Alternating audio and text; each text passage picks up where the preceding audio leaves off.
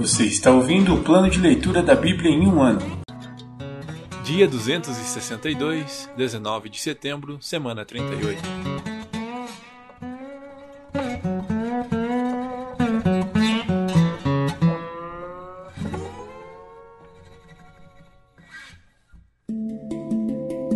Novo Testamento. João, capítulo 19, versículos do 17 ao 42. A crucificação. Carregando a própria cruz, Jesus foi ao local chamado Lugar da Caveira, em aramaico, Gólgota. Ali eles o pregaram na cruz. Outros dois foram crucificados com Jesus, um de cada lado e ele no meio. Pilatos colocou no alto da cruz uma placa que dizia: Jesus, o Nazareno, Rei dos Judeus. O lugar onde Jesus foi crucificado ficava perto da cidade, e a placa estava escrita em aramaico, latim e grego, de modo que muitos judeus podiam ler a inscrição. Os principais sacerdotes disseram a Pilatos: Mude a inscrição de Rei dos Judeus para Ele disse: Eu sou o Rei dos Judeus. Pilatos respondeu: O que escrevi, escrevi.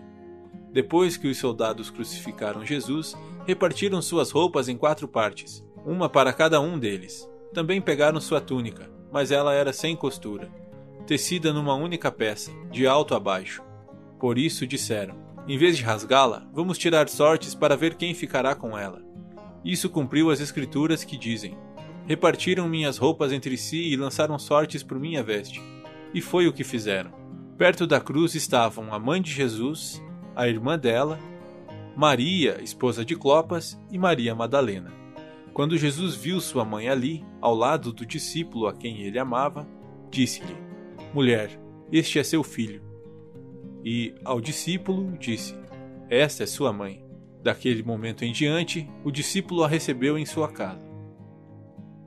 A morte de Jesus. Jesus sabia que sua missão havia terminado e, para cumprir as Escrituras, disse: Estou com sede. Havia ali uma vasilha com vinagre, de modo que ensoparam uma esponja no vinagre, a colocaram na ponta de um caniço de isopo e a ergueram até os lábios de Jesus. Depois de prová-la, Jesus disse: Está consumado. Então, inclinou a cabeça e entregou o espírito. Era o dia da preparação, e os líderes judeus não queriam que os corpos ficassem pendurados ali até o dia seguinte, que seria um sábado muito especial. Por isso, pediram a Pilatos que mandasse quebrar as pernas dos crucificados e removê-los. Assim, os soldados vieram e quebraram as pernas dos dois homens crucificados com Jesus. Mas, quando chegaram a Jesus, viram que ele já estava morto e, portanto, não quebraram suas pernas. Um dos soldados, porém, furou seu lado com uma lança e, no mesmo instante, correu sangue com água. Essa informação provém de uma testemunha ocular. Ela diz a verdade, para que vocês também creiam. Essas coisas aconteceram para que se cumprissem as escrituras que dizem: Nenhum dos seus ossos será quebrado, e olharão para aquele a quem transpassaram. O sepultamento de Jesus. Depois disso, José de Arimateia, que tinha sido discípulo secreto de Jesus porque temia os líderes judeus, pediu autorização a Pilatos para tirar da cruz o corpo de Jesus. Quando Pilatos lhe deu permissão, José veio e levou o corpo. Estava com ele Nicodemos, o homem que tinha ido conversar com Jesus à noite. Nicodemos trouxe cerca de 35 litros de óleo perfumado feito com mirra e aloés. Seguindo os costumes judaicos de sepultamento, envolveram o corpo de Jesus em lençóis compridos de linho, junto com essas especiarias.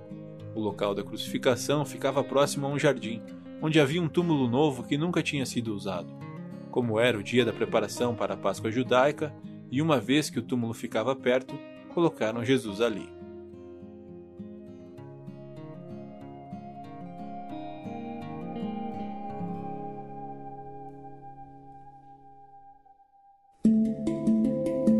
Antigo Testamento Livros históricos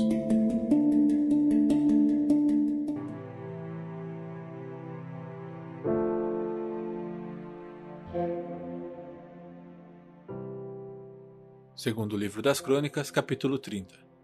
Preparativos para a Páscoa. O rei Ezequias enviou uma mensagem a todo Israel e Judá e escreveu cartas para o povo de Efraim e Manassés, convidou todos a virem ao templo do Senhor em Jerusalém para celebrar a Páscoa do Senhor, o Deus de Israel. O rei, seus oficiais e toda a comunidade de Jerusalém decidiram celebrar a Páscoa um mês depois da data estabelecida. Não conseguiram celebrá-la na data prescrita, porque não havia como purificar sacerdotes em número suficiente até esse dia, e o povo ainda não tinha se reunido em Jerusalém. Esse plano para celebrar a Páscoa pareceu bom ao rei e a toda a comunidade, Assim, fizeram uma proclamação em todo Israel, desde Bérseba, ao sul, até Dan, ao norte, convidando todos a virem a Jerusalém para celebrar a Páscoa do Senhor, o Deus de Israel. Fazia tempo que essa festa não era celebrada por um grande número de pessoas, como a lei exigia. Por ordem do rei, mensageiros foram enviados a todo Israel e Judá. Levavam cartas que diziam: Ó israelitas, voltem para o Senhor, o Deus de Abraão, Isaque e Israel, para que ele se volte para nós, os poucos que sobrevivemos à conquista pelos reis assírios. Não sejam como seus antepassados e parentes que foram infiéis ao Senhor, o Deus de seus antepassados, e se tornaram objeto de desprezo, como vocês mesmos podem ver. Não sejam teimosos, como eles foram, mas submetam-se ao Senhor. Venham a este templo que ele consagrou para sempre. Adorem o Senhor, seu Deus, para que sua ira ardente se desvie de vocês. Pois, se voltarem para o Senhor, seus parentes e seus filhos serão tratados com bondade por aqueles que os capturaram e voltarão a esta terra. Pois o Senhor, seu Deus, é cheio de graça e compaixão, não os rejeitará se voltarem para ele. A celebração da Páscoa. Os mensageiros foram de cidade em cidade em Efraim e Manassés e até o território de Zebulon, mas a maioria do povo riu e zombou deles. Contudo, alguns de Azer, Manassés e Zebulon se humilharam e vieram a Jerusalém. Ao mesmo tempo, a mão de Deus estava sobre o povo da terra de Judá, dando-lhes um só coração para obedecer às ordens do rei e de seus oficiais, conforme a palavra do Senhor. Assim, uma grande multidão se reuniu em Jerusalém no segundo mês para comemorar a festa dos pães sem fermento. Começaram a trabalhar e removeram os santuários idólatras de Jerusalém. Também removeram todos os altares de incenso e os jogaram no vale de Cedron. No décimo quarto dia do segundo mês, o povo abateu o cordeiro pascal. Isso deixou os sacerdotes e levitas envergonhados. Por isso se purificaram e trouxeram holocaustos ao templo do Senhor. Tomaram seus lugares no templo, conforme a instrução da lei de Moisés, homem de Deus. Os levitas trouxeram sangue dos sacrifícios para os sacerdotes, que o aspergiram sobre o altar. Visto que muitas pessoas não haviam se purificado, os levitas tiveram de abater para elas o cordeiro pascal, a fim de consagrá-las ao Senhor. A maioria dos que vieram de Efraim, Manassés, Issacar e Zebulon não havia se purificado.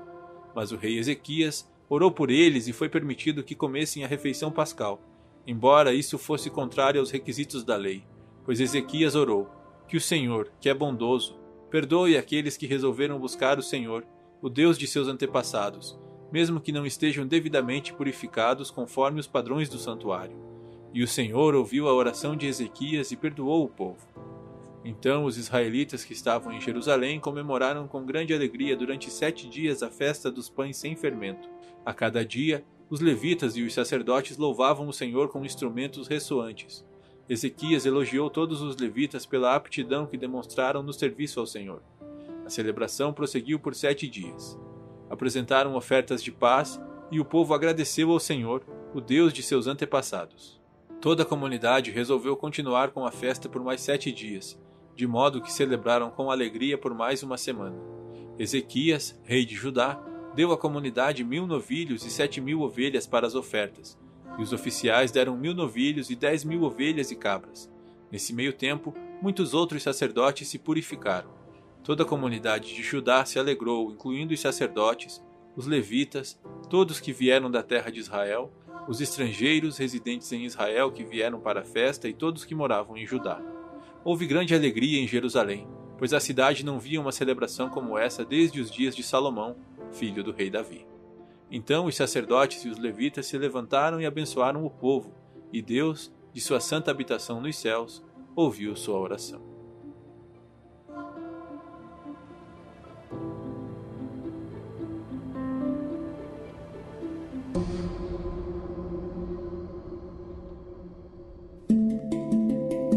Livros poéticos.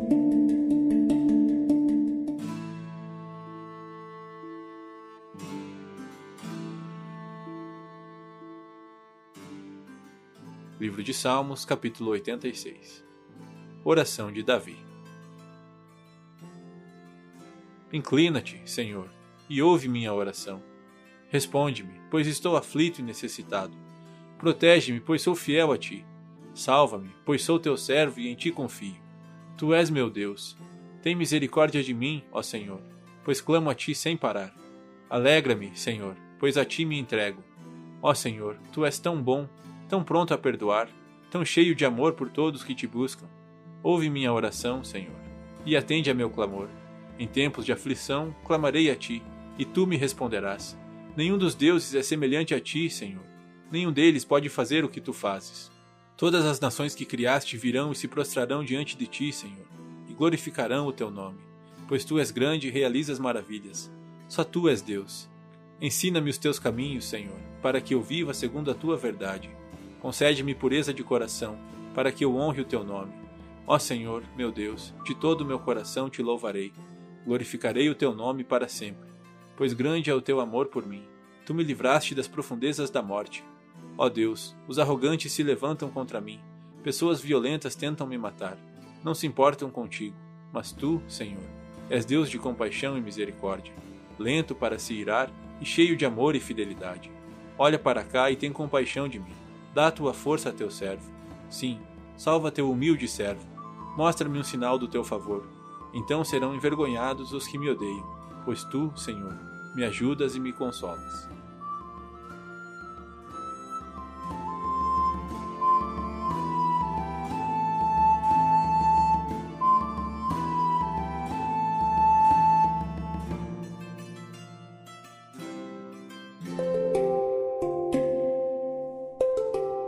Versículo da semana.